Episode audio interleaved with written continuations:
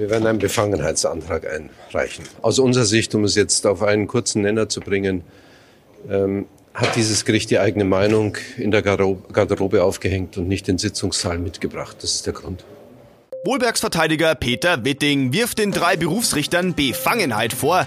Zudem birgt ein Aktenfund der Ankläger große Sprengkraft. Der Schuldspruch aus dem ersten Prozess könnte falsch sein. Puh, das war ein turbulenter zweiter Verhandlungstag am Regensburger Landgericht und wir sprechen darüber. Hier in unserem Podcast Sitzungssaal 104. Herzlich willkommen, liebe Hörer. Mein Name ist Sebastian Böhm.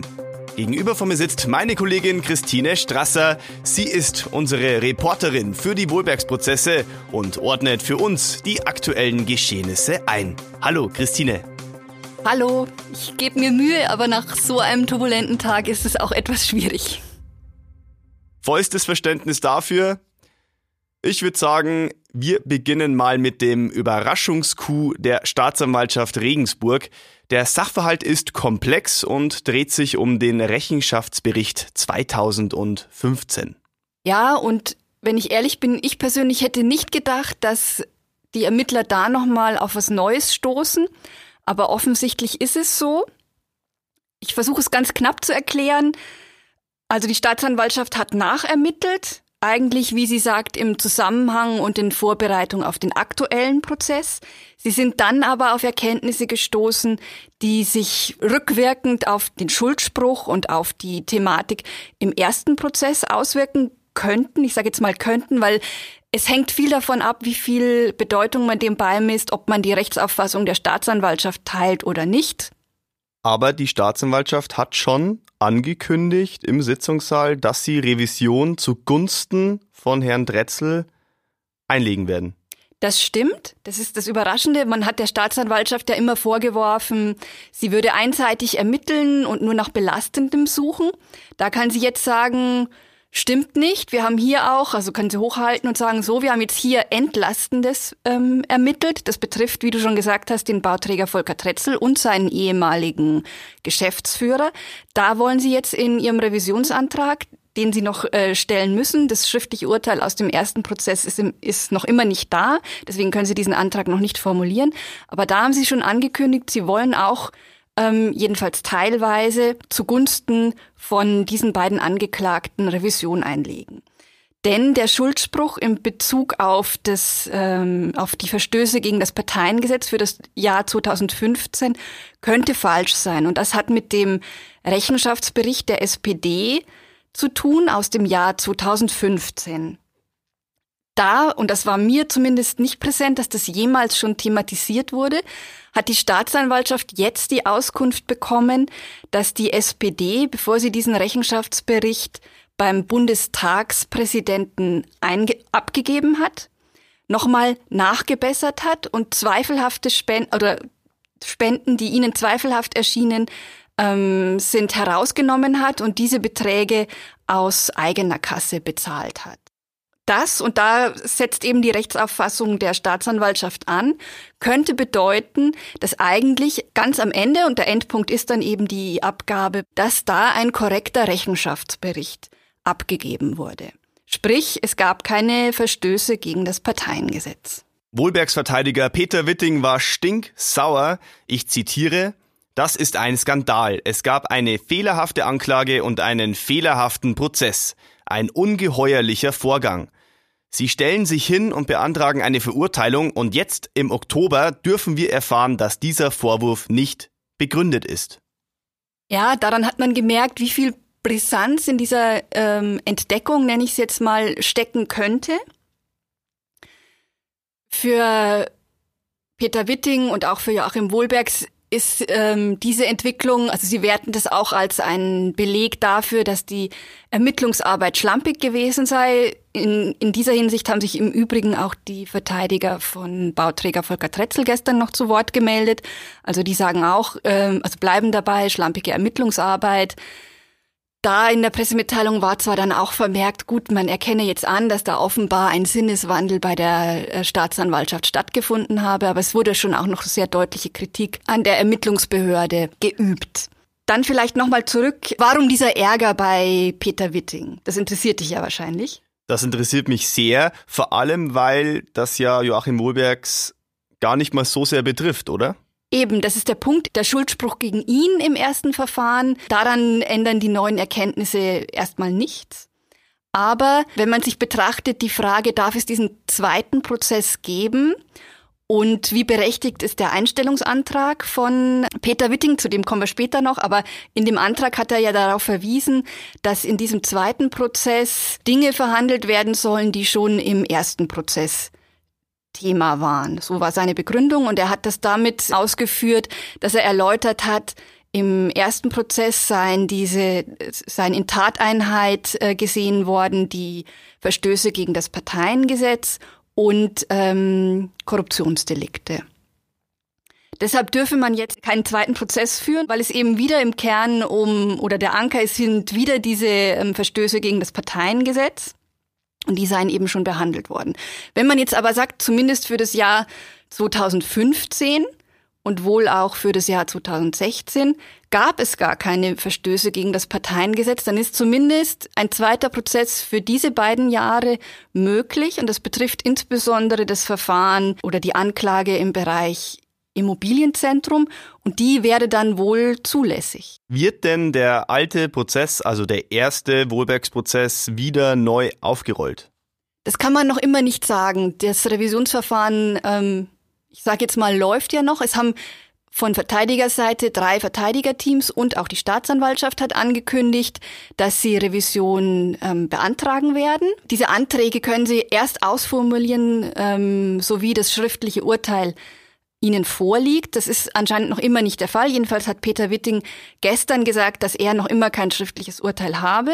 Dann ähm, können diese Revisionsanträge gestellt werden. Die Staatsanwaltschaft hat, wie wir es jetzt erläutert haben, eben schon angekündigt, sie wird eben dann auch teilweise zugunsten ähm, von Bauträger Tretzel und ähm, seinem ehemaligen Geschäftsführer diese Revision verfolgen. Aber was dann letzten Endes der Bundesgerichtshof entscheiden wird, das müssen wir einfach abwarten. Das kann auch noch, also es kann man gar nicht abschätzen, wie lange das dauern wird, aber mit Sicherheit einige Monate. Aber man kann schon sagen, die Neuigkeiten der Ankläger haben für eine ganz komische Situation gleich zu Beginn des zweiten Verhandlungstages geführt, oder?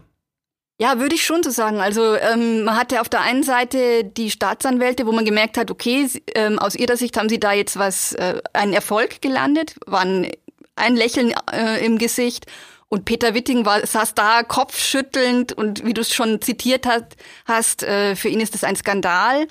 Ähm, das war schon interessant. Ich, ähm, ich hätte auch wirklich nicht damit gerechnet, dass sowas nochmal kommt. Aber es ist so, es zeigt einem, man muss äh, eigentlich immer damit rechnen, überrascht zu werden. Insbesondere in diesem Verfahren, wo die Verästelungen so weit gehen, dass äh, in einem bestimmten Bereich, wir haben ja versucht, es zu schildern, es geht dann sehr in die Details, ähm, aber es, auch in diesen Details kann es dann noch eine, eine neue Entdeckung geben, die sich dann wiederum ähm, über mehrere Ecken auswirkt auf verschiedene andere Dinge. Also man muss stets auf alles gefasst sein, kann man, glaube ich, kurz zusammenfassen.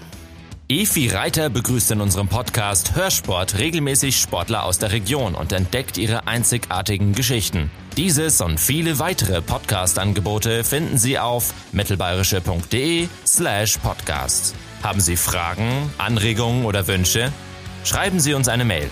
podcast.mittelbayerische.de Ja, auch wir als Berichterstatter waren überrascht. Christine, wie geht man dann als Reporterin mit so einer Überraschung um?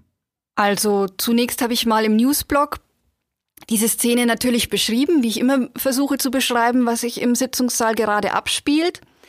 Und dann begann im Hinterkopf im Grunde die Überlegung, was das jetzt für Auswirkungen haben könnte. Als dann auch eine Pressemitteilung der Staatsanwaltschaft dazu kam, habe ich mich in Absprache mit meiner Kollegin Isolde Stöcker-Gietel, die mich zum Glück an dem Tag begleitet hat, weil es einfacher war, hier zu zweit zu agieren, habe ich in Absprache mit ihr schon eine erste Online-Meldung erstellt, so wie die nächste Verhandlungspause eben war und ich das ähm, formulieren konnte.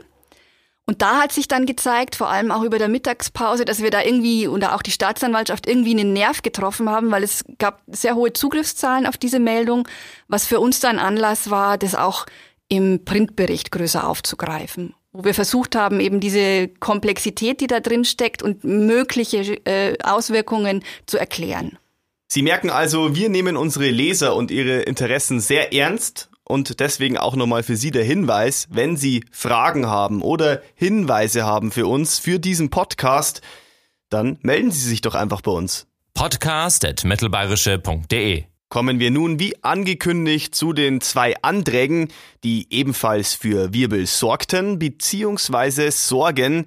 Beginnen wir mal mit dem Antrag der letzten Woche. Da gibt es eine Entscheidung. Genau, da geht es um den Einstellungsantrag, den wir schon angesprochen haben. Den hat das Gericht zurückgewiesen. Richter Georg Kimmerl hat zwar erläutert, dass sich hier zwei gleichwertige Meinungen gegenüberstehen. Die Kammer hat sich aber letztlich der Rechtsauffassung des Oberlandesgerichts Nürnberg angeschlossen. Kimmerl hat ausgeführt, dass die Rechtsprechung durch Obergerichte präzisiert werde und ähm, damit eben die Entscheidung auch begründet. Er hat außerdem gesagt, Anwalt Witting habe in seinem Antrag auch keine neuen Argumente vorgetragen. Für Sie der Hinweis, liebe Hörer, wir haben über diesen sehr komplexen Antrag ausführlich in der letzten Episode unseres Podcasts gesprochen. Diese können Sie jederzeit nachhören. Denn wir brauchen jetzt noch die Zeit für den neuen Antrag von Peter Witting. Wir hören noch einmal kurz in seine Aussage hinein. Wir werden einen Befangenheitsantrag einreichen. Aus unserer Sicht, um es jetzt auf einen kurzen Nenner zu bringen, ähm, hat dieses Gericht die eigene Meinung in der Garderobe aufgehängt und nicht den Sitzungssaal mitgebracht. Das ist der Grund. Ich würde es mal so beschreiben, die Geburtsstunde dieses neuen Antrags lag in der Begründung des Richters bezüglich des alten Antrags. Genau, da hat Witting angesetzt. Die Ablehnung an sich und auch die Begründung der Ablehnung war für ihn Anlass, einen Befangenheitsantrag gegen die drei Berufsrichter zu stellen. Er war sehr ungehalten darüber, dass sie ihre ursprüngliche Rechtsauffassung aufgegeben haben und hat eben unter anderem vorgeworfen, man hätte die Meinung an der Garderobe abgegeben. Das hat er vor dem ähm, Gerichtssaal gesagt. Er hat aber auch, während er seinen Antrag im Saal gestellt hat, wirklich sehr also ich fand das schon sehr überdeutliche Worte, sehr markige Worte, sehr harsche äh, Vorwürfe gegen die Kammer ähm, gerichtet. Ich kann mal kurz ein Beispiel nennen. Bitte. Er sagte zum Beispiel, ich zitiere, es besteht tiefgreifende Besorgnis, die Berufsrichter könnten bereit sein, gewachsene Überzeugungen zu opfern und damit schlicht willkürlich zu urteilen. Ja, das meinte ich mit den wirklich harschen Vorwürfen und ähm, markigen Worten, weil, also ich bin ja keine Juristin, aber ich könnte mir vorstellen, dass das mit der schlimmste Vorwurf ist, den man einem Richter und einem Gericht machen kann, willkürlich zu urteilen. Harter Tobak auf jeden Fall. Würde ich auch so sehen. Auch die Staatsanwaltschaft hat sich nach Wittings Ausführungen kurz geäußert. Ja, sehr knapp. Wolfgang Voigt hat angemerkt, dass der Antrag durchaus äh, ein wenig überrasche, denn es sei nicht ungewöhnlich, dass sich eine Kammer im Zwischenverfahren nochmal einer anderen Rechtsauffassung anschließe oder die Meinung ändere. Und er fand außerdem, dass die Kammer insgesamt keinesfalls erkennen habe lassen, dass sie sich schon eine abschließende Meinung oder überhaupt eine Meinung zu äh, Wittings Mandanten Joachim Wohlbergs gebildet hätte. Wie geht es denn jetzt weiter? Ja, man muss abwarten, wie die Entscheidung über den Befangenheitsantrag abläuft und ausfällt, wie schnell das geht. Die drei Berufsrichter müssen jetzt jedenfalls eine dienstliche Stellungnahme abgeben und eine andere Kammer des Landgerichts muss dann über diesen Befangenheitsantrag entscheiden. Das ist ein nicht öffentliches Verfahren. Also wie gesagt, uns bleibt nur äh, abzuwarten. Es ist auch völlig offen, ob der nächste Prozesstermin, bislang ist der 23. Oktober dafür vorgesehen, ob der auch wirklich stattfinden kann. Das ist offen. Dann warten wir jetzt doch einfach mal ab. Danke dir für deine Einschätzungen, Christine. Alle neuen Entwicklungen und Infos zu diesem Thema gibt es natürlich immer auf mittelbayerische.de. Ich hoffe, wir hören uns wieder in der nächsten Episode unseres Podcasts Sitzungssaal 104.